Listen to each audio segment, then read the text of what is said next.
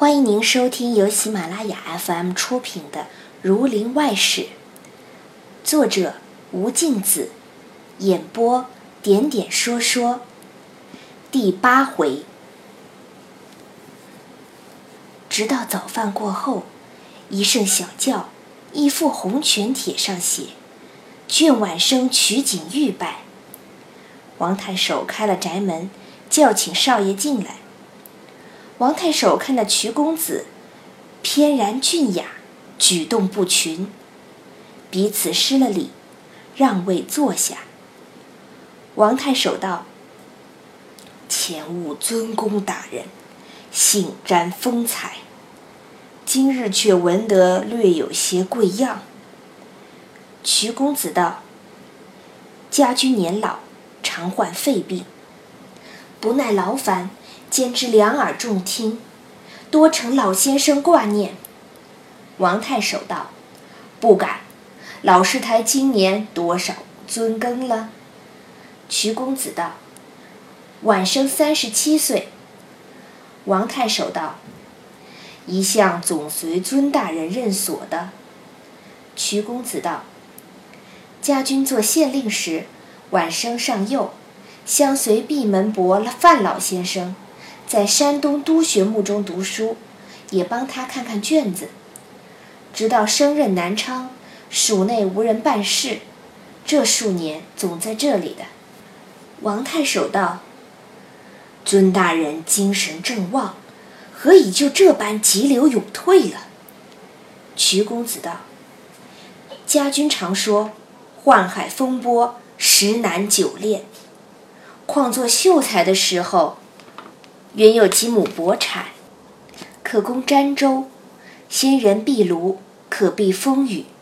就是秦、尊、炉、鸡、药兰、花谢，都也还有几处可以消遣。所以在风尘劳攘的时候，每怀长林风草之思，而今却可复岁出了。王太守道：“自古道。”修官莫问子，看老师台这等襟怀高旷，尊大人所以得怅然挂冠。笑着说道：“将来不日高科顶甲，老先生正好做蜂翁享福了。”瞿公子道：“老先生，人生闲不孝，倒也不在科名。晚生只愿家君早归田里。”得以疏水成欢，这是人生至乐之事。王太守道：“如此更加可敬了。”说着换了三遍茶，宽去大衣服坐下。说到交代一事，王太守着实作难。瞿公子道：“老先生不必过费亲心，家君在此数年，布衣疏食，不过仍旧是儒生行径。”历年所积俸余，约有二千余斤。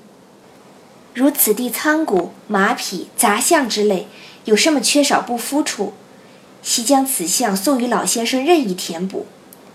家君知道老先生硕任京官，官囊清苦，绝不有累。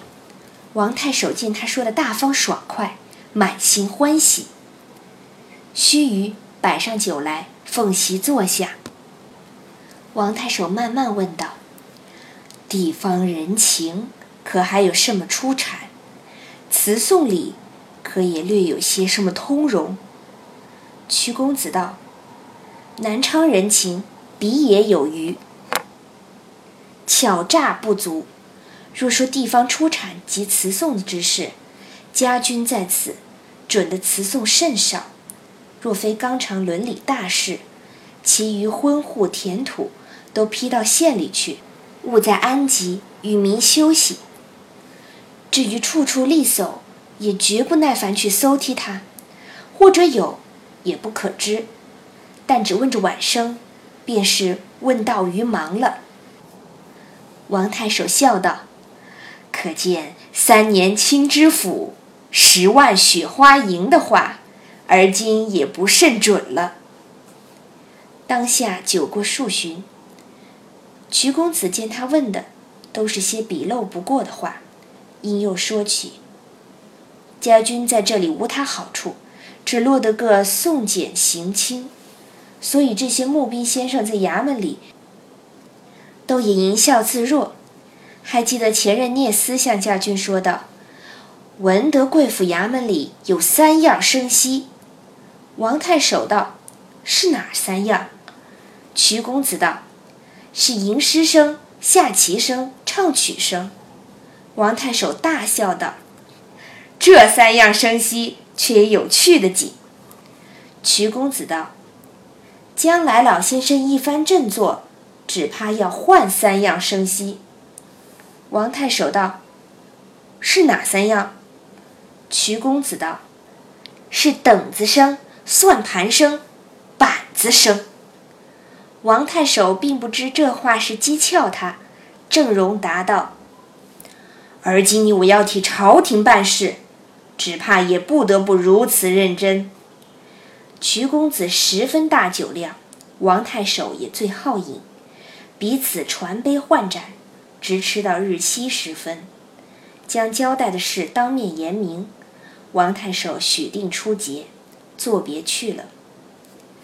过了几日，瞿太守果然送了一项银子，王太守替他出了节。瞿太守带着公子家眷，装了半船书画，回嘉兴去了。王太守送到城外回来，果然听了瞿公子的话，订了一把头号的库等，把六房书办都传进来，问明了各项内的余力，不许欺隐，都派入关。三日五日一笔，用的是头号板子。把两根板子拿到内衙上称，叫了一轻一重，写了暗号在上面。出来坐堂之时，吩咐叫用大板。造例若取那轻的，就知他得了钱了，就取那重板子打造例。这些衙役百姓一个个被他打得魂飞魄散，合城的人无一不知道太守的厉害。睡梦里也是怕的，因此各上司访问，都当是江西第一个能员。做到两年多些，各处见了。是值江西宁王反乱，各路戒严，朝廷就把他提升了南干道，催攒军需。王太守接了羽檄文书，星宿赴南干到任。到任未久，即出门查看台站，大车四马，一路小行夜宿。那日到了一个地方，落在公馆。公馆是个旧人家一所大房子。走进去，举头一看，正厅上悬着一块匾，匾上贴着红纸，上面四个大字是“华流开道”。王道台看见，吃了一惊。道听声作，蜀原衙役参见过了，掩门用饭。忽见一阵大风，把那片红纸吹在地下，里面现出绿底金字，四个大字是“天府夔龙”。王道台心里不胜骇意，才晓得关圣帝君判断的话，直到今日才验。那所判两日黄堂。便就是南昌府的个“昌”字，可见万事分定。一宿无话，查毕公事回衙。次年，宁王统兵破了南赣官军，百姓开了城门，抱头鼠窜，四散乱走。王道台也抵挡不住，叫了一只小船，黑夜逃走，走到大江中。遇着宁王百十只蒙冲战船，明盔亮甲，船上有千万火把照见小船，叫一声“拿”，几十个兵卒跳上船来，走进中舱，把王道台反剪了手，桌上打船。那些从人、船家杀的杀了，还有怕杀的跳在水里死了。王道台吓得撒抖抖的颤。灯烛影里，望见宁王坐在上面，不敢抬头。宁王见了，慌走下来，亲手替他解了缚，叫去衣裳穿了，说道：“孤家是奉太后密旨起兵，诛君侧之奸。你既是江西的能源，降顺了孤家，少不得升受你的官爵。”王道台颤抖抖地叩头道：“情愿降顺。”宁王道：“既然愿降，待孤家亲赐一杯酒。”此时，王道台被缚的心口十分疼痛，跪着接酒在手，一饮而尽，心便不疼了，又磕头谢了。王爷即赏与江西按察使之职，自此随在宁王军中。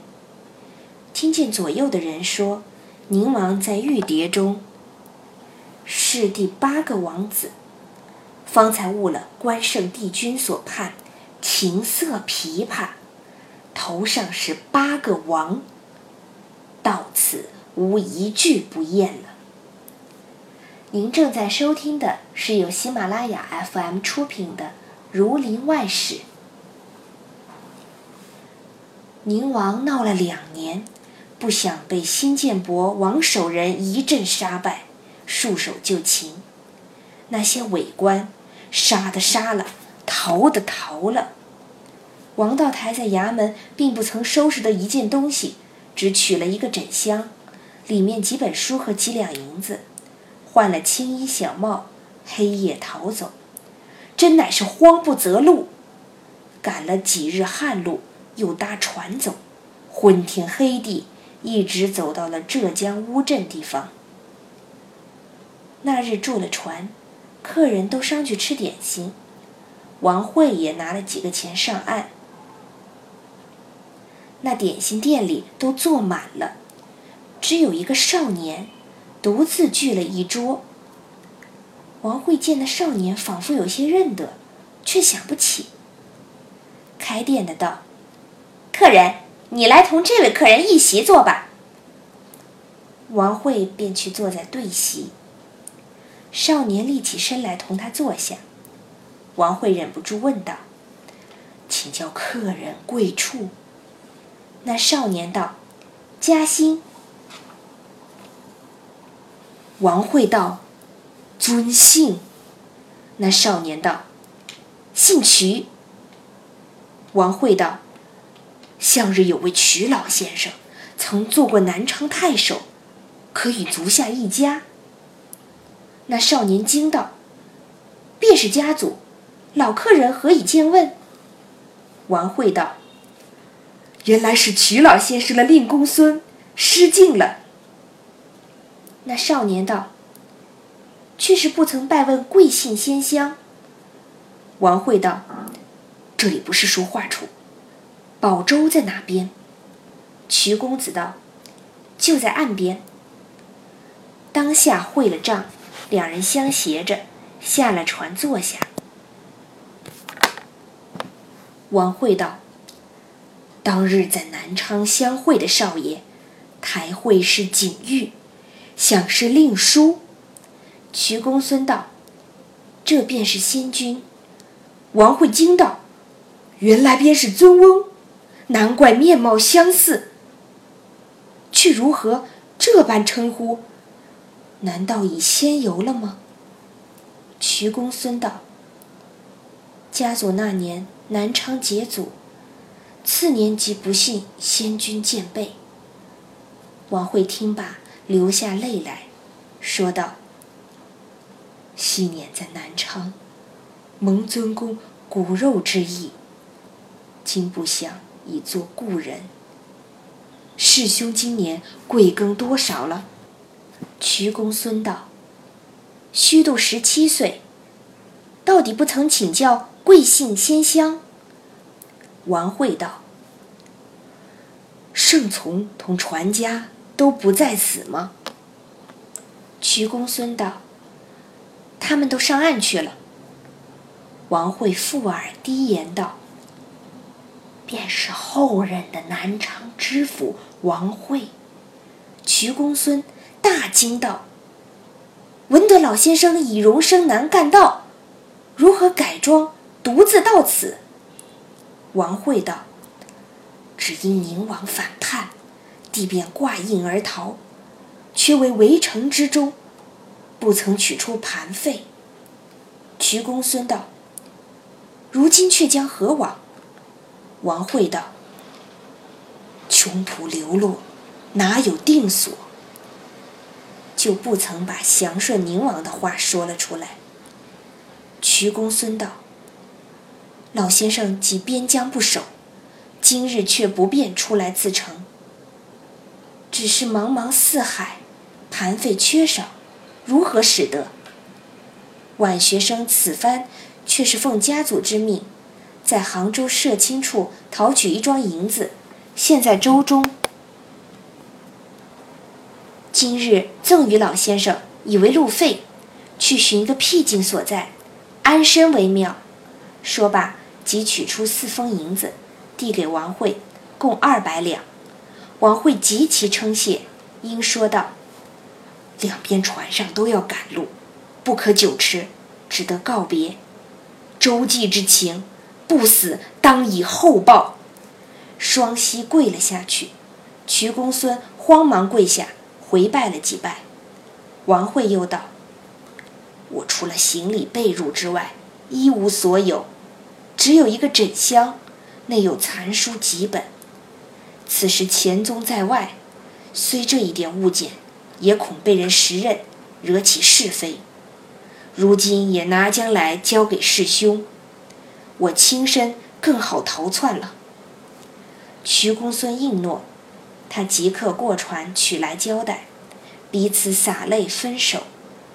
王慧道：“敬问令祖老先生，今世不能再见，来生犬马相报便了。”分别去后，王慧另觅了船入到太湖，自此更姓改名，削发披姿去了。